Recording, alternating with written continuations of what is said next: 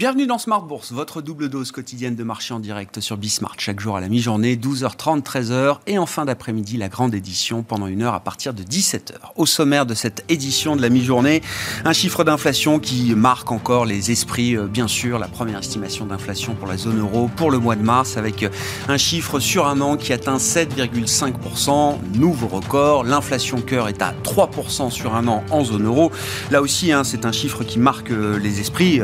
La visant une inflation euh, sous-jacente, une inflation euh, euh, ferme autour des 2%. Ça reste quand même le seul mandat de la Banque Centrale Européenne aujourd'hui, la BCE qui se réunira le 14 avril prochain pour prendre peut-être des décisions ou annoncer des décisions prochaines en matière de politique monétaire. Ça reste une surprise importante pour les économistes, bien sûr, mais le marché lui encaisse plutôt bien ce chiffre d'inflation. Au fur et à mesure que les, records sont battus, au fur et à mesure que les surprises sur l'inflation euh, s'accumulent, eh bien, euh, les surprises ont un peu moins d'impact aujourd'hui sur les marchés. C'est comme ça qu'on peut traduire peut-être la réaction euh, positive d'ailleurs des indices actions en Europe à mi-séance, avec un CAC 40 qui vient à nouveau se raccrocher au seuil des 6700 points environ. Vous aurez les infos clés du jour sur les marchés dans un instant avec Eva Ben Saadi. Et dans cette demi-heure d'émission, nous parlerons stratégie action dans un premier temps avec Virginie Maisonneuve, la directrice monde des investissements actions d'Alliance Global Investors, qui sera avec nous euh, en visioconférence depuis Londres, avec une vision euh, tactique peut-être. Hein. comment regarde-t-on les marchés euh, actions? Certains indices actions ont effacé les pertes liées au déclenchement de la guerre en, Ukraine il y a plus d'un mois maintenant. Comment comprendre cette situation et puis comment se projeter sur des horizons d'investissement plus stratégiques? Voilà pour la partie action. Et puis comme chaque vendredi, nous réserverons un quart d'heure pour parler de stratégie patrimonial. Le sujet du jour sera euh, consacré à la cession du patrimoine professionnel. Quelles sont les clés? Quelles sont les recommandations à avoir en tête quand on envisage de céder son patrimoine professionnel? Et c'est Aurélie Alamijon, directeur à l'ingénierie patrimoniale de Natixis Wealth Management, qui sera avec nous en plateau pour évoquer ce sujet.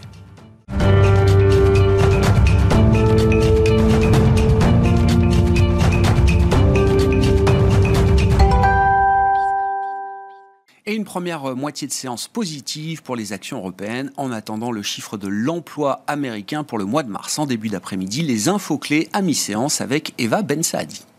La bourse de Paris est effectivement dans le vert. Ce vendredi, les marchés entament le deuxième trimestre en repartant de l'avant, toujours marqué euh, évidemment par l'invasion de l'Ukraine par la Russie. La perspective aussi d'un resserrement monétaire plus important des banques centrales et les préoccupations bien sûr toujours sur la conjoncture économique qui continue de peser quand même sur le climat général. Les pourparlers entre la Russie et l'Ukraine doivent d'ailleurs reprendre ce vendredi. Concernant les matières premières, Vladimir Poutine a signé hier un décret stipulant que ses clients européens devront désormais payer leurs achats de gaz en roubles à compter d'aujourd'hui, de vendredi. Le marché regardera euh, cet après-midi avec attention les chiffres de l'emploi au mois de mars aux États-Unis, mais également euh, l'indice ISM manufacturier. Les investisseurs ont par ailleurs déjà suivi la publication de plusieurs indicateurs de premier plan ce matin. En zone euro, la croissance de l'activité manufacturière décélère en mars. L'indice s'établit à 56,5 points. Idem en France et en Allemagne d'ailleurs où l'activité ralentit. En zone euro, toujours évidemment euh, l'inflation cette fois qui s'accélère à 7,5% en mars, largement là aussi au-dessus de l'objectif de la BCE. Ce taux d'inflation risque d'obliger la Banque centrale à relever ses taux d'intérêt. Du côté des valeurs maintenant, ce vendredi, Sodexo recule largement à la mi-journée. Le groupe de restauration collective a fait légèrement mieux que prévu au premier semestre, mais il se montre beaucoup moins confiant pour la suite de l'exercice. Le cours de Renault est en hausse. Lui, les ventes de Renault Korea Motor filiale sud-coréenne du groupe français, ont progressé de 21% en mars, dopé par de solides exportations. Sanofi, lui, prend autour de 1%. Le groupe pharmaceutique a annoncé que la cotation en bourse de Paris de sa filiale de principes actifs pharmaceutiques EuroAPI interviendra le 6 mai prochain.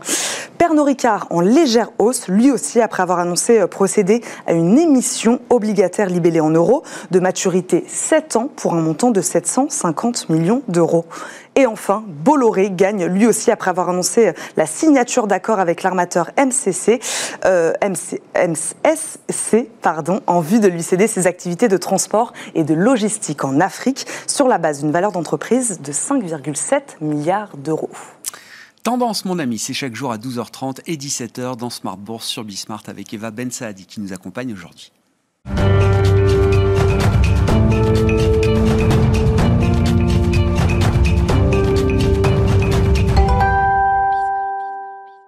Et pour entamer cette euh, émission, parlons de stratégie action avec Virginie Maisonneuve qui est avec nous en visioconférence depuis Londres, directrice monde des investissements actions d'Alliance Global Investors. Bonjour et bienvenue Virginie. Merci beaucoup d'être euh, avec nous euh, à distance. L'idée est d'évoquer avec vous les, opportunités stratégiques que vous décelez peut-être dans ces marchés, dans l'environnement actuel. Mais avant cela, peut-être un, un, petit commentaire sur la situation immédiate de court terme des marchés, des marchés actions, notamment Virginie. C'est vrai que de, de voir l'indice de volatilité américain, le VIX, retomber à 20, de voir euh, des indices globaux majeurs euh, sur les actions revenir sur les niveaux qui prévalaient avant le déclenchement de la guerre euh, en Ukraine peut paraître surprenant. Comment est-ce qu'on peut rationaliser, j'allais dire, ces niveaux de marché aujourd'hui, Virginie? Oui, c'est intéressant, merci. si on regarde en fait le plus bas qui était le, le 15 mars, on a même la Chine en hausse de 22%.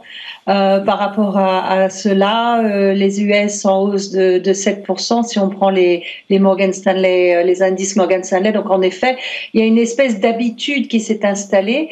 Mais ce qui est quand même très intéressant, c'est cette attitude par rapport à l'inflation, parce que les les trois grands thèmes vraiment qui sont importants, c'est en effet l'inflation et les risques de récession. Si on regarde les courbes euh, des taux qui sont quand même inversés, alors là, euh, très intéressant, quels, sont les signaux?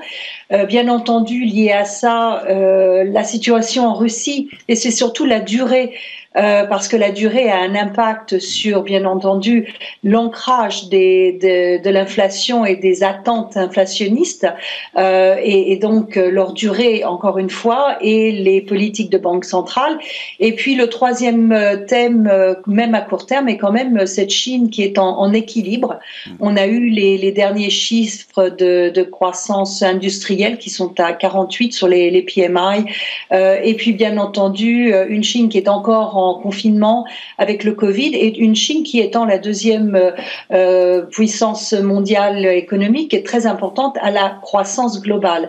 Bien entendu, en plus euh, de jouer ce rôle presque de médiateur entre la Russie, l'Europe et les États-Unis. Donc ça, ce sont des, des, thèmes, même à court terme, qui sont très importants. Mmh et de voir encore une fois la volatilité de marché retomber à ces niveaux-là, euh, Virginie, est-ce que c'est un, un, vrai signal positif ou est-ce que c'est un signal qui euh, nécessite un peu de méfiance peut-être à court terme? Oui, je pense. Il, y a, il, y a, plusieurs éléments, en, tout cas au niveau des marchés des actions. Il y a certainement un élément technique euh, qui a supporté cette euh, rebondi, euh, ce, ce, rebond des, des, marchés. Et puis il y a cet effet d'acclimatation. Mais bien entendu, si euh, les attentes d'amélioration euh, en, en, Russie ou l'attente que l'inflation assez court terme euh, se renversait, à ce moment-là, je pense qu'on verrait euh, le VIX remonter très rapidement euh, vers des niveaux beaucoup plus hauts. Hmm sur des horizons d'investissement stratégiques. Quelles sont les grandes guidelines que vous avez en tête aujourd'hui, Virginie, pour le compte de vos clients? Quelles sont les opportunités stratégiques que vous voyez aujourd'hui peut-être dans ces marchés, dans l'environnement actuel? Voilà, alors ça c'est important. Donc il faut, il faut quand même euh, prendre en compte le fait qu'il est possible que l'inflation dure plus longtemps que les marchés semblent ne l'estimer maintenant. Si on regarde la, courbe inversée, généralement quand on a une courbe inversée qui dure plus de deux mois, euh, l'impact euh, récession vient 12 à 13 mois après. Euh, bien entendu, ce dont on a parlé, cet aspect court terme ou, ou l'espérance qu'il y a un court terme, euh, fait que la situation est prise un petit peu plus légèrement en ce moment par les marchés. Euh, je pense qu'il faut quand même mettre dans les portefeuilles des valeurs qui ont un pouvoir de fixation des prix au power, purchasing power ou euh, power en général pour protéger leurs marges. Ça, c'est quelque chose de très important. Il faut aussi voir à long terme quels sont les grands thèmes, comme euh, un que j'appelle le, le, darwinisme digital, qui est donc cette, euh, cette compétition à long terme basée, ancrée en fait sur l'utilisation de l'intelligence artificielle et bien entendu ce qui va aussi avec euh, le cyber security. Et ça, c'est quelque chose de très très important dans le domaine de la technologie et particulièrement quand on voit euh, des secteurs technologiques qui ont quand même assez souffert dans les 12 derniers mois. Euh, je pense qu'il y a des, positionnements à prendre d'air qui sont ici qui sont assez assez intéressants. bien entendu, il y a aussi un positionnement en matière première et énergie renouvelable. On voit que la situation russe a mis en place des nouvelles priorités au niveau de la sécurité nationale, euh, particulièrement en Europe, euh, la sécurité énergétique. On va avoir beaucoup d'investissements dans ce domaine. Euh, et bien entendu, avec le grand thème de changement de climat, qui est, qui est le, grand défi à relever après le Covid. Ça, ça va être très très important et qui, ça va rester un grand thème d'investissement. Bien entendu, contrebalancer les portefeuilles avec des valeurs euh, un peu plus défensives, euh, pharmaceutiques, etc. Et puis retabler sur les grandes thématiques de sustainability, changement de climat, intelligence artificielle, et de jouer en général ce thème de disruption ou de perturbation, euh, si vous voulez, dans les marchés. Euh, l'autre chose qui est très importante, je pense, c'est de comprendre que la Chine est passée dans une phase, euh, une troisième phase de son développement après l'accès au WTO, après avoir surpassé le Japon euh, comme deuxième économie mondiale, on est maintenant dans un environnement où la, Chine est, seule, non seulement importante au niveau économique, mais aussi au, niveau géopolitique. Ah. Et ça, je pense que euh, ça va prendre encore un petit peu de temps pour que euh, la, la, planète s'y habitue. Et, et ça, c'est point clé, euh, Virginie, et je suis ravi de vous retrouver parce qu'on se connaît depuis quelques années et je sais que vous avez toujours été très euh, euh constructif. En tout cas, la Chine, l'Asie a toujours été pour vous un, un domaine d'expertise important. Dans un monde qu'on voit peut-être multipolaire demain, quelle va être la place justement de la Chine Alors sur le plan géopolitique, si c'est une dimension qui devient euh, de plus importante pour les investisseurs, et comment est-ce que vous regardez l'investibilité de la Chine aujourd'hui pour des investisseurs occidentaux, par exemple, Virginie? Très important. On voit que les marchés chinois sont quand même euh, euh, toujours très grands, le marché de l'action, le marché de l'obligation, etc. Euh, je viens de lire avec beaucoup d'intérêt que la, Chine semble faire des, des pas prometteurs pour ouvrir les livres des, sociétés listées chinoises, sociétés listées aux, États-Unis, aux éditeurs américains, qui est une demande qui a été faite depuis très longtemps. Donc il y a une espèce de rapprochement, même si ce sont des petits pas. Euh, pour moi, à long terme, à 10 ans, 20 ans, on ne peut pas ignorer la Chine. Euh, donc l'aspect géopolitique, non seulement en Asie, mais aussi dans le monde, est important, mais l'aspect croissance, l'aspect innovation, on est habitué à voir la Chine en tant que, euh, comment dire, cheap me too manufacturers, alors qu'en fait, la Chine est aussi une grande source d'innovation. euh, technologie, au niveau artificiel, euh, intelligence artificielle, mm. même au niveau pharmaceutique, etc. Et je pense qu'il faut vraiment mettre une place dans les portefeuilles pour la Chine, presque en tant qu'une une, une asset class. En mm. fait, c'est quelque chose qui doit être presque séparé de l'Asie et prendre une place à très long terme dans les portefeuilles. Mm. Est-ce que Pékin euh, euh, entrevoit la possibilité de sortir gagnant peut-être de la crise géopolitique euh, actuelle? Il y a un sommet entre l'Union européenne, les dirigeants de l'Union européenne et les dirigeants chinois qui va se tenir aujourd'hui. Virginie, est-ce qu'il y a, l'idée d'un rôle d'intermédiaire peut-être qui permettrait à Pékin de sortir gagnant de cette crise, y compris face aux États-Unis peut-être? Oui, moi je pense, c'est ce que j'appelle la Chine en l'équilibre. Hmm. Euh, elle ne peut pas être euh, prononcer une, une, position trop noir et blanc, trop décisive. Euh, la Chine joue souvent dans les dans, dans le domaine de l'influence, euh, euh, j'allais dire, et qui qui est vraiment importante. Alors, qu'est-ce qu'elle peut bénéficier? Bien entendu, de, de, sa collaboration, si on peut dire, avec la Russie, un accès euh, donné euh, à l'énergie, etc., qui est, qui est, très important. La Chine est, très, est une très grande importatrice d'énergie, mais en même temps, il faut se rappeler que les États-Unis et, et l'Europe sont un très très grands partenaires commerciaux, sont des grands partenaires commerciaux pour la pour la Chine avec plus de un trillion de, dollars, si vous voulez. Donc c'est très important de jouer ce, ce rôle un petit peu euh, d'équilibre, mais aussi de négociateur délicat. Ça ne peut pas être vu euh, trop euh, pour l'un parti ou pour l'autre, mais je pense qu'en effet, étant donné l'historique de, de la Chine avec la Russie, il y a du potentiel. Merci beaucoup Virginie. Merci pour votre éclairage sur euh, la situation actuelle de, marché et euh, l'environnement dans lequel évoluent les investisseurs euh, aujourd'hui. Virginie Maisonneuve qui était avec nous en visioconférence depuis Londres, directrice monde des investissements actions d'Alliance Global Investors.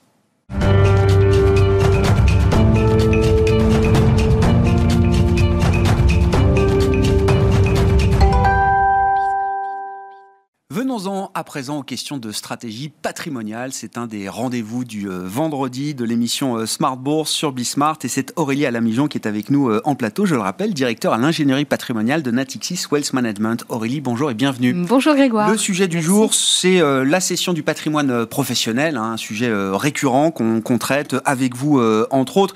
L'idée d'apporter quelques, quelques clés, quelques grandes optiques peut-être quand un dirigeant, un chef de famille se prépare à, ou envisage de se préparer à céder son euh, euh, patrimoine euh, professionnel. Comme très souvent quand on parle de stratégie patrimoniale, il y a un mot-clé qui est celui de l'anticipation, qui revient à chaque fois, à chaque, avec chaque ingénieur patrimonial avec qui je discute, c'est le premier message qui est envoyé. oui, tout à fait. Tout à fait. C'est vrai, on parle beaucoup de transmission en ce moment, notamment à la faveur du débat autour de l'élection présidentielle. L'entreprise, alors généralement, hein, ce sont des sociétés, des entreprises constituées sous forme de sociétés qui relèvent de l'impôt sur les sociétés. C'est un actif que l'on peut transmettre, effectivement. Mais même si ça fait partie finalement du patrimoine global, eh bien c'est un, c'est un actif dont la transmission euh, suscite, suppose quand même une expertise juridique et fiscale, notamment euh, spécifique, particulière. Et pour mener à bien, vous avez tout à fait raison, euh, cette, cette expertise, eh bien il faut pouvoir anticiper. Sachant qu'anticiper, c'est pas forcément passer à l'acte tout de suite, mais c'est au moins poser les bases d'un raisonnement, d'une réflexion sur le sort de son entreprise, qu'est-ce qu'on veut faire, évidemment en fonction de la situation de chacun. C'est pas la même chose de réfléchir à cette question à 45 ans qu'à 65. Mais vous dites qu'il est jamais trop tôt pour commencer à y réfléchir, quand bien même euh, les plans qu'on prévoit au départ euh, évoluent euh, par la suite. C'est jamais du temps perdu. C'est jamais du temps perdu. Alors, si vous voulez, quand on parle de transmission, en fait, c'est un terme global qui peut viser deux situations. et elles peuvent aussi se mixer. on peut viser tout d'abord la vente pure et simple de l'entreprise. On parle de cession, de transmission à titre onéreux. Donc, la vente, c'est voilà, je transfère la propriété l'outil professionnel et je reçois en contrepartie des liquidités. Et puis, on peut aussi aussi avoir une optique de vouloir transmettre ce qu'on appelle à titre gratuit, par donation, son entreprise au profit de ses enfants, parce que on pourrait avoir par exemple parmi l'un d'eux euh, un, d'eux qui, a vocation à reprendre la direction de celle-ci dans, quelques années. Pourquoi pas? Hmm. Bon, qu'est-ce qu'on peut dire? Alors effectivement, des, des, des, grandes euh, situations, si euh, effectivement je suis dans la logique de cession, de vente de mon, euh, de mon entreprise, là, quelles sont les grandes clés qu'il faut avoir en tête Souvent, en fait, on rencontre fréquemment des personnes qui se disent je vais vendre mon entreprise, et puis finalement, bah, après avoir donc vécu cette, cette, aventure, je vais provisionner les sommes qui seront dues bah, au paiement de l'impôt global sur la plus-value, c'est-à-dire l'impôt sur le revenu, les prélèvements sociaux, et éventuellement la contribution exceptionnelle sur les hauts revenus. Et je vais donner une fraction des liquidités à mes enfants, voire à mes petits-enfants, ce qui va générer aussi des droits de donation. Donc là, ça serait à la limite la situation type d'une cession qui ne serait pas préparée, qui n'aurait mmh. pas été anticipée. Parce que si on a un petit peu de temps devant soi, euh, et donc mieux vaut se placer en amont, on peut intervertir la chronologie de ces opérations, commencer par donner une fraction du capital de la société à ses enfants ce qui va générer éventuellement des droits de donation. Et ensuite, les enfants vendront aux côtés, du, dirigeant, euh, qui aura conservé les autres titres, bah, leur titre en question. Euh, la donation au plan fiscal, si encore une fois elle aura généré des droits de donation, aura eu aussi pour effet de revaloriser le prix de revient des titres euh, pour les enfants notamment. Donc, si finalement on, l'entreprise est cédée dans un laps de temps relativement proche de l'opération de donation, eh bien, au niveau des enfants, il ne devrait pas y avoir de base taxable en termes d'impôt sur la plus-value parce qu'on devra avoir un prix de vente proche euh, de la valeur retenue pour le calcul des droits de donation. Donc, ce faisant, en respectant cette chronologie-là et en, respectant bien évidemment des précautions, parce qu'il faut impérativement que, que la donation ait lieu avant la vente et donc avant le, juridiquement le transfert de propriété euh, lié à la vente. Euh, et il faut aussi évidemment que cette donation soit sincère, qu'elle s'inscrive vraiment dans une démarche d'anticipation de la transmission de son patrimoine. Et que concrètement, après la vente, bah, le dirigeant ne récupère pas directement ou indirectement, plus subtilement, ce qu'il a transmis au profit de ses enfants. Je comprends. Et cette, inversion de la chronologie, enfin, c'est cette chronologie que vous proposez, euh, elle est beaucoup plus favorable euh, fiscalement sur le plan patrimonial pour, voilà, euh, exactement, parce que finalement, voilà, on a abouti à, transmettre finalement un patrimoine aux enfants qui ensuite va être liquide, mhm. hein, une fois la cession opérée. On aura effectivement acquitté des droits de donation selon les cas, et, et on aura derrière effectivement, euh, améliorer le coût au regard de l'impôt sur le revenu. Et, justement, dans cette chronologie, la, euh, donation d'une fraction de son entreprise en amont elle se fait à partir du moment où j'ai décidé de vendre, où j'ai même peut-être déjà un acquéreur euh, potentiel pour mon entreprise, ou est-ce qu'elle peut se faire indépendamment, encore une fois, de, de, euh, l'idée d'une vente euh, immédiate de Alors, il ne faut pas, si on est dans cette optique-là, effectivement, il ne faut pas vendre, faut pas donner trop tôt, ni trop voilà, tard, ni trop tard. et c'est justement toute cette expertise subtile qu'il va falloir conduire en lien avec ses partenaires conseils, banquiers, ingénieurs patrimonial, aussi notaires, avocats fiscalistes, pour justement positionner euh, toutes ces opérations euh, de façon millimétrée euh, dans le laps de temps qui précède la vente de l'entreprise. Quand on est dans le cadre d'une, alors là, de, que vous appelez un, groupe de sociétés, c'est-à-dire plusieurs entreprises regroupées sous une holding de, tête, euh, par exemple. Est-ce que ce schéma euh, s'applique de la même manière? Est-ce qu'il est aussi favorable? on, va raisonner de façon euh, complètement différente. Là, le, cas que nous venons d'évoquer, c'est effectivement, là, je dirais, le, cas le plus, voilà, un dirigeant qui a, bah, un dirigeant qui détient en fait les titres de l'entreprise qu'il va vendre, qui a une activité, par exemple, industrielle ou commerciale. Effectivement, on voit beaucoup de sociétés opérationnelles, industrielles et commerciales, qui sont détenus par des sociétés holding mhm. qui, gèrent un certain nombre de participations. Et donc, dans ce cas de figure-là, il est très fréquent, et ça obéit à des stratégies et des réflexes complètement différents, que ce soit la société holding qui vendent les structures opérationnelles mhm. et pas nécessairement le dirigeant personne physique.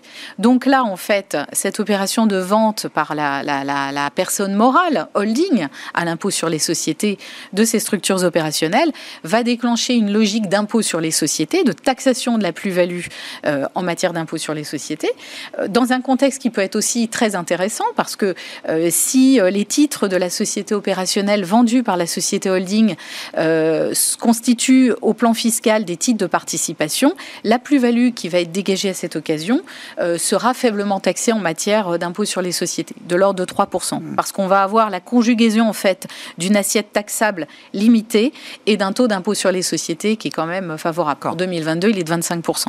Donc, mais là, on est dans une optique complètement différente et il ne s'agit pas du tout de donner les titres de la holding puisque ce n'est pas elle qui est vendue. C'est la holding, encore une fois, qui vend les titres d'une société opérationnelle. Tout dépend de la, de la structure euh, effectivement de détention de l'entreprise qui a. Euh, et, ça veut donc dire que euh, si, si, on va plus loin, ça veut donc dire que quand on réfléchit globalement finalement à la cession de son entreprise, ben, il faut se dire qu'est-ce que je vais vendre et en fonction de ça, bah, quelle stratégie, euh, quelle stratégie adopter Oui, parce que effectivement, pour le, vendeur, enfin le ou la chef de, famille, effectivement, il y a la question de savoir comment comment je vis ensuite euh, d'une certaine manière. Exactement. C'est pas une petite question. Et, voilà, et le calibrage de ce que l'on donne, en fait, euh, donc de ce qui sort de son patrimoine, dépendra aussi bah, des besoins que l'on a dès après la session, de ses projets, financement de train de vie et puis autres projets. Hmm. Donc il faut vraiment anticiper tout ça. Hmm. C'est vraiment le maître mot. si je n'ai euh, pas encore de projet de cession en tête, est-ce qu'il y a quand même des choses à faire Bien sûr, Aurélie? Bien sûr, on peut tout à fait anticiper. Si, et c'est notamment donc dans, dans, dans,